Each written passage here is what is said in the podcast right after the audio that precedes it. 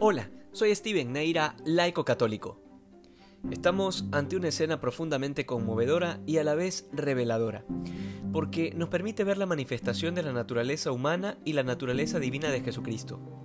El Señor, al contemplar a Jerusalén, no solo ve lo que en ese momento se le ofrecía a la vista, con las casas, el mercado y el templo, sino que tenía la visión clara y de manera simultánea de la destrucción que en el futuro iba a caer sobre Jerusalén y esto lo sufría en lo más profundo de su corazón humano. Esta profecía del Señor se cumpliría en el año 70, cuando la ciudad fue sitiada por los romanos, saqueada y destruida, de manera que del templo no quedó más que un muro, que hoy es conocido como el Muro de los Lamentos. Además de lo dramática que es esta escena, nos permite entender que los acontecimientos humanos no solo se explican desde el punto de vista histórico, sociológico o político, sino que están perfectamente contemplados en la voluntad de Dios.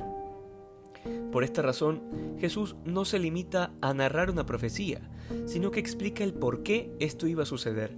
La razón es sencilla, no supieron reconocer al Mesías, no reconocieron el tiempo de la visita, de manera que por un lado no podemos negar que hay una relación causal entre la negación del pueblo judío de aceptar a Jesús como el Cristo, pero también está el hecho histórico de la destrucción de Jerusalén, que tiene como causa próxima la sed de conquista del Imperio Romano.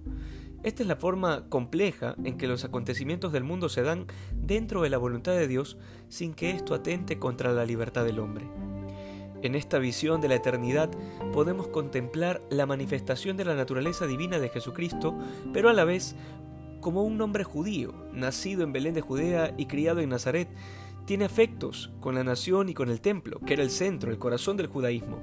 De hecho, no es tan solo una tristeza pasajera, sino que el Evangelio nos dice que el Señor lloró sobre ella. Todas estas experiencias se dan de manera simultánea en Jesús, Dios y hombre verdadero.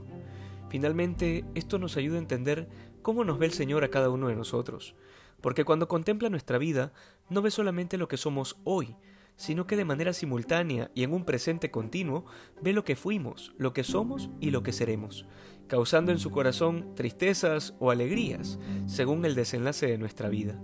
Solo recordemos que ese desenlace depende del uso o el abuso de nuestra libertad. Que hoy seamos más santos que ayer. Dios te bendiga.